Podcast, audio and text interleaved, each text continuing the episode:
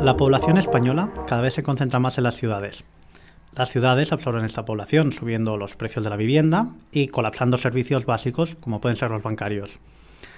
A su vez, los bancos cierran sucursales, tanto en las ciudades como en los pueblos, porque cada vez son menos rentables. Por el motivo que sea, no entremos en eso, porque no es el tema, y entraríamos en una conversación con muchas opiniones, pocos datos y ninguna solución real para nuestro día a día. Según un estudio de la Asociación Española de la Banca, la CECA y la Unión Nacional de Cooperativas de Crédito, el 99,1% de la población tiene un punto de acceso a los servicios bancarios a menos de 5 kilómetros de distancia y el 99,5% a menos de 10 minutos. Pero claro, ¿en qué condiciones? Si vives en la ciudad, las colas en tu banco seguramente se hayan incrementado durante la última década, por el cierre de sucursales que comentábamos antes. Y algún que otro banco ha creado oficinas muy grandes, super mega chulis, donde te puedes tomar un café, pero nadie te atiende ni por casualidad. Y por otro lado está ese 1% que no tiene ninguna oficina cerca. Si acaso un cajero automático. A veces ni eso. ¿Qué solución tiene? De esto hablaremos hoy. ¿Cómo acceder a tu banco en el mundo rural y no morir en el intento? ¿Puedo vivir sin una sucursal bancaria sin cajero? Empieza tu interés compuesto.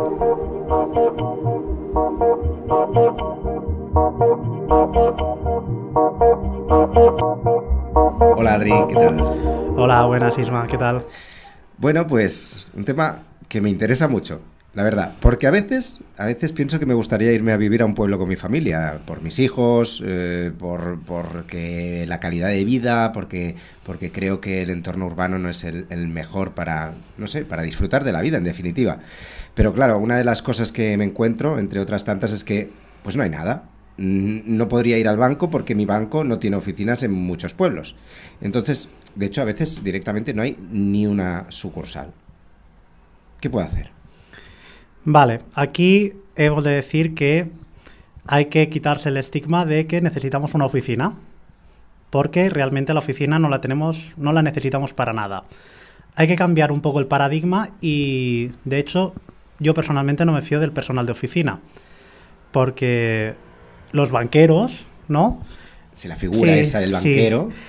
Es normalmente un señor o señora que te va a vender un producto maravilloso que se llama preferentes y luego te quedas a cero, por ejemplo, ¿no? Entonces, para tener a alguien que me puede engañar, pues, pues personalmente prefiero no tenerlo. Ahora bien, no quiere decir que no necesitemos al banco, porque obviamente necesitamos al banco para guardar nuestro dinero, para cobrar nuestras nóminas, pagar nuestras facturas, etcétera. Es decir, es más contra ciertos bancos o ciertas maneras de operar, de, tanto como entidad como por parte de algunos empleados, ¿no? Que como tienen algunas algunos pluses de éxito por haber vendido, pues algunos empleados no tienen ningún tipo de escrúpulos, ¿no? Y dicen, con tal de llegar a ese objetivo, pues voy a hacer cualquier cosa. Y claro, cualquier cosa tampoco puedes hacer. Una cosa es tú tengas un objetivo también, pero también hay unos límites morales, ¿no? Después, mira, pues no cobres el plus, ¿sabes? No, que no pasa nada. No hay que tampoco ser tan avaricioso. Entonces, ¿cuál es el tema? En el anterior episodio hablábamos de tener cuentas gratuitas y hablamos de blancos online. Entonces, hay que pensar que a lo mejor hay que digitalizarse. Y esto tiene su parte positiva y su parte negativa. Y luego también hay muchos bancos que, bueno, todos los bancos tienen atención telefónica. Yo, por ejemplo, si tengo que hacer una gestión con mi banco, a lo mejor, y hablo de bancos tradicionales, ¿eh? Te puedo, eh, tu, banco azul lo tiene. En vez de ir a la oficina, puedo llamar al teléfono de atención al cliente del banco y hacer a lo mejor la misma gestión. Eh, mira, he tenido un problema con la tarjeta y no me funciona. Me dice, vale, te mandamos una nueva y te la mandan a tu casa. En vez de tener que ir a oficina, decir lo mismo y hacer una cola de tres horas, pues a lo mejor una llama de 10 minutos lo arreglas. Pero si necesito dinero, dinero y no tengo ni un cajero automático, eh, ¿qué pasa? Vale, aquí hay varias soluciones. Primero de todo, eh, yo ya desde antes de la pandemia, aunque ahora con la pandemia se ha acelerado, yo desde antes de la pandemia yo ya era de pagar con tarjeta. Entonces, primero de todo, si pagamos siempre con tarjeta, el efectivo no lo necesitamos, no lo necesitamos para nada. Y hay algunos comercios en pueblos, y esto yo lo he vivido cuando he ido a pueblos, dicen, no, es que no tengo datáfono. O me cobran comisión y págame en efectivo que me cobran una comisión. Claro, ahí está el por qué tiene usted ese banco. A ver, todos me explico.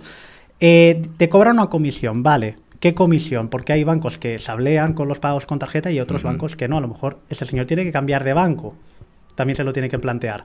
Porque hay datáfonos, aquí no, esto ya sería para tema de empresas, ¿no? Pero hay bancos que tienen unas tarifas mucho más bajas o que puedes negociar con el banco, oye, me estás cobrando mucho, bájamelo y así aumentar el volumen. O te lo contrato, porque a lo mejor ni, te lo tengo contratado. ¿Y por qué digo esto? Porque si tú no tienes cajero, el de la tienda tampoco. Y entonces, para ingresar el efectivo, a lo mejor se tiene que hacer un viaje de 10 kilómetros. A lo mejor le conviene pagar esa comisión y ahorrarse 20 kilómetros de gasolina. O sea que no. O sea que dice eso, o sea que tengo que pagar una comisión y los 20 kilómetros de gasolina no los pagas para ingresarlo. Ya. Y es más cómodo el tiempo que pierdes yendo a oficina ingresar ese dinero. Y por otro lado, si no tenemos esta opción, si no convencemos a los comerciantes del pueblo a que contratan sus datáfonos. Claro.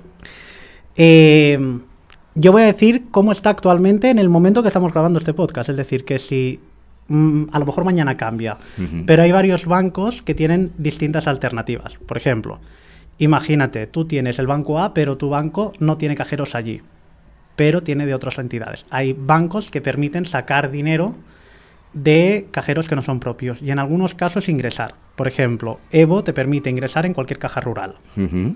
¿Vale? Bien. Además, Actualmente hay como mínimo dos bancos que yo haya encontrado. He leído artículos de que van a haber más, pero en sus webs no aparece cuando lo, he mirado la última vez. Que en el Banco Santander tú puedes ingresar y retirar dinero en cualquier oficina de correos, sin comisión, siempre y cuando no haya oficinas del Santander en ese municipio. En la oficina de correos. Sí. La, de correos de toda la vida, correos de España. Correos. Tú vas a correos, oye, quiero sacar dinero de mi, o ingresar dinero en mi cuenta del Banco Santander. Y lo puedes hacer, sin comisión, siempre y cuando en tu municipio no haya oficina del Santander. Y luego hay el mismo, el mismo servicio lo tiene Evo, pero solo para retirar dinero. De momento no lo tiene para ingresar, pero sí puedes retirar. La diferencia de Evo es que puedes retirar siempre en cualquier oficina de correos, siempre, aunque tengan cajero propio o tengan cajero con acuerdo, da igual. Por ejemplo, si tú vives en Madrid o en Barcelona, que son grandes ciudades, tú puedes ir también a una oficina de correos a retirar dinero en tu cuenta. Y eso, y por ejemplo, digo Evo porque es el que tiene más acuerdos en este sentido, porque es un banco completamente Bueno, tiene una oficina en Madrid y ya está.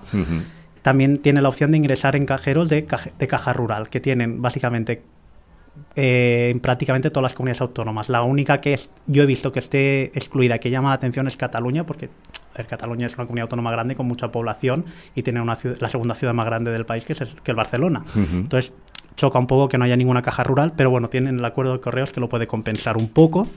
Y retirar, pueden retirar en cualquier. Eh, eh, por ejemplo, ING, Evo tienen retiradas ilimitadas en cualquier cajero, aunque siempre ponen un mínimo de retirada, es decir, no puedes sacar 20 euros, te piden por lo menos 120, 150, ahora mismo no me acuerdo la cantidad, pero te ponen un mínimo de retirada, esto sí, pero puedes retirar en cualquier cajero que, veas.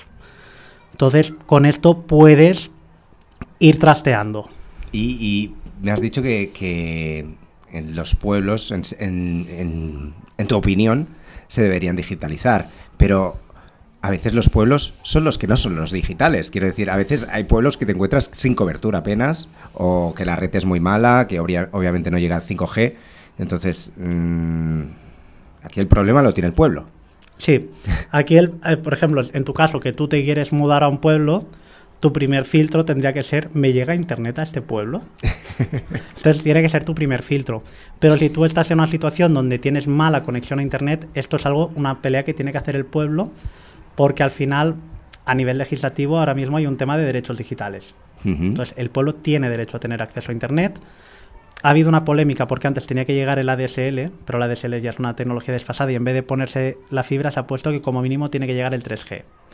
Y entonces eh, Movistar ha estado instalando ahora routers de 3G en sitios donde no hay cable, ¿no? Porque dicen que el 3G es más barato. Y ahora sí va a cambiar, o no sé si se ha cambiado ya al 4G. O sea que al pueblo tiene que llegar 4G. Como eso es ley, en teoría, si, no estoy mal informado, eso es ley, el pueblo tiene que exigirlo y, si hace falta por la vía judicial. Yo, básicamente, escucha, tenemos nuestros derechos, danos nuestros derechos, porque para eso pagamos impuestos. aún te vas a presentar para alcalde, ¿eh? te veo. Te veo. No, creo que no. A eso no llego. Pero vaya, es una lucha a nivel. Debería ser a nivel pueblo. Pero si alguien se quiere mudar a un pueblo. El primer filtro es ese, que tenga filtro. wifi. Que tenga, Que sí, tenga wifi. Vale, que tú ya, ya tengas conexión. voy a descartar unos cuantos pueblos. De hecho, te descartaría incluso a- al que veraneo, porque es costero y a una zona de la costa no nos llega. Pero bueno, eso es otro, otro pan que cortar. Y pienso en la gente mayor. La gente mayor, eh, mi madre, por ejemplo, guarda dinero todavía debajo del colchón. Eh, ya no está nada digitalizada. Entonces, ¿cómo, ¿cómo lo hago para ella? Claro, aquí ya es más complicado. O sea, una persona mayor yo entiendo que le va a costar digitalizarse. Pero claro, aquí, a ver, la solución ideal que tuvieran sucursales bancarias, pero eso no está ni en mi poder ni en el tuyo, o sea, no lo podemos hacer. Entonces, tenemos que intentar que esa población que no tiene acceso, podemos protestar, pero a la vez tenemos que decir, enseñarle a nuestros mayores, a los que a nuestros familiares, decirles, oye, mm, no va a haber más remedio. Por ejemplo, una persona que se vea digitalizado es mi abuelo. Ujú. No es que mi abuelo sea, su- mm, pero me explico, mi abuelo ahora no tiene, tiene una movilidad muy reducida. Él no puede ir al banco, ¿vale? Eh, está en cama todo el día. O sea, él es consciente de todo, tiene su cabeza y al final, como él no podía ir al banco y era una cosa que le generaba estrés, pues mi madre le compró una tablet y le descargó la aplicación del banco y él puede ver lo que pasa en su banco y lo ve desde ahí. Como él realmente simplemente necesita ver que está todo pagado Claro. Sí. para esa operativa y si necesitar hacer una transferencia o lo que sea o hacer un ingreso, ya como mi madre está autorizada, pues ya puede hacer esas gestiones o lo que sea. Pero mi, mi abuelo ya sabe coger su tablet y mirar su banco. Eso lo sabe hacer. Bueno, como es la única operativa que De, necesita. de hecho, eh, en, en este sentido, por ejemplo, la aplicación del banco de mi madre sí que tiene, la hemos limitado para que no pueda hacer según qué gestiones por equivocación, que eso también podría pasar, ¿no? Que al Mm. no entender el funcionamiento, pues hace una transferencia mm, que- en- indeseada a una cuenta que no le apetecía. Entonces, ella a la hora de que tiene que aceptar una, pues una transferencia o algún movimiento, pues desde la aplicación de momento lo tiene vetado. O sea que también es una, es una opción, ¿no? Sí, aquí ya depende de la situación. Si, si todavía no se maneja, pues se puede configurar en la aplicación, mira, que no puede hacer transferencias o, o que el máximo que puede hacer son 50 euros, lo que sea, una cosa así. Se puede, sí, eso se puede limitar y se puede configurar al gusto, de, al gusto del consumidor. O sea que eso no, no debería supo- suponer un problema. Muy bien, pues yo creo que, que- que me ha quedado bastante claro que, que el futuro es digital. No sé si estás también, porque esto no te lo he preguntado, pero entonces, una pregunta que tiene la gente, me lo invento, ¿eh? ¿El, el- el- el físico, el dinero físico se, se va a acabar? ¿No, no, no lo has escuchado esto? Yo llevo años escuchándolo. El dinero físico. Yo no, se sé, va a acabar. yo no sé si se va a acabar, pero yo soy completamente partidario. A mí me resulta mucho más fácil pagar con tarjeta, mejor dicho, con el móvil. Yo, de hecho, la cartera la llevo porque tengo que llevar el DNI y la tarjeta del, del transporte público. Porque. Y llevo algo de efectivo porque sé que en algunas tiendas me van a decir mínimo 10 euros. Pero vaya, además es mucho más fácil, por ejemplo, para mí, ¿eh? Eh, para mucha gente no, pero realmente es un cambio de mentalidad. Hay gente que dice que si cuando paga con tarjeta se le va el dinero. No se te va el dinero porque no mira lo que lleva gastado. claro, yo por ejemplo, que siempre gast me gastas la broma, ¿cuántos bancos tienes? Yo tengo mi banco de guardar el dinero y mi banco de gastar. Entonces, como lo tengo separado, yo sé cuánto me queda en el banco de gastar. Entonces, ahí no se me va el dinero. ¿Por qué? Porque yo veo lo que llevo gastado y entonces yo ya puedo calcular. ¿Vale? Es un poco organizarse. Igual que antes decías en el dinero, en el banco los ahorros y en la cartera lo que vas a gastar, el efectivo, pues hazlo separado. El banco de gastar y el banco de, de ahorrar, por ejemplo. Pues muy bien, gracias. Mm, Me voy a gastar un poquito de dinero ahora.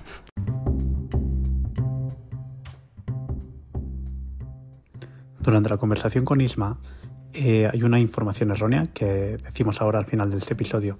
Cuando hablamos de Bobanco, eh, menciono en diversas ocasiones que el servicio de correos cash es para retiradas de dinero cuando es para ingresar. Es decir, para el mundo rural tendríamos dos bancos principales. Por un lado tendríamos Banco Santander, que tiene el servicio de correos cash de manera gratuita en aquellas localidades donde no hay sucursal del Santander y en este caso podremos ingresar y retirar. Pero en el caso de EpoBanco solo podemos ingresar. Eso sí, en el caso de EpoBanco siempre, en todos los casos, da igual el municipio. Lo podremos hacer gratis. ¿En qué se diferencia un banco y otro? EvoBanco podrá retirar dinero en cualquier cajero, en cualquiera, aunque establece mínimos en la mayoría de ellos, es decir, mínimo de retirada, y para ingresar lo podrás hacer o en correos o en cajeros de alguna caja rural. Santander solo tiene sus cajeros, pero cuando le faltan cajeros, cuando no hay cajeros ni oficinas en ese municipio, puedes utilizar las oficinas de correos. Pues muy bien, Adri. Si algún oyente de este podcast necesita o quiere saber algo más o repasar alguno de los contenidos de los que has hablado hoy, puede hacerlo. Sí, en tuinterescompuesto.com eh, tendrás acceso tanto a buena información en general como también a un listado de cuentas corrientes gratuitas para que tú cojas la que a ti te convenga más. Y también por otro lado eh, habrá un artículo sobre bancos que pueden funcionarte en el mundo rural. No quiere decir que te funcione en todos los pueblos, pero te puede encajar en muchos. Entonces, en función de lo que tú necesites, tú pondré simplemente lo que puedes hacer, lo que no puedes hacer, ¿vale? Y con esto ya que tú puedas tomar tu propia decisión. Pues muchas gracias, seguiremos aprendiendo. Muy bien. Hasta la próxima. Hasta la próxima.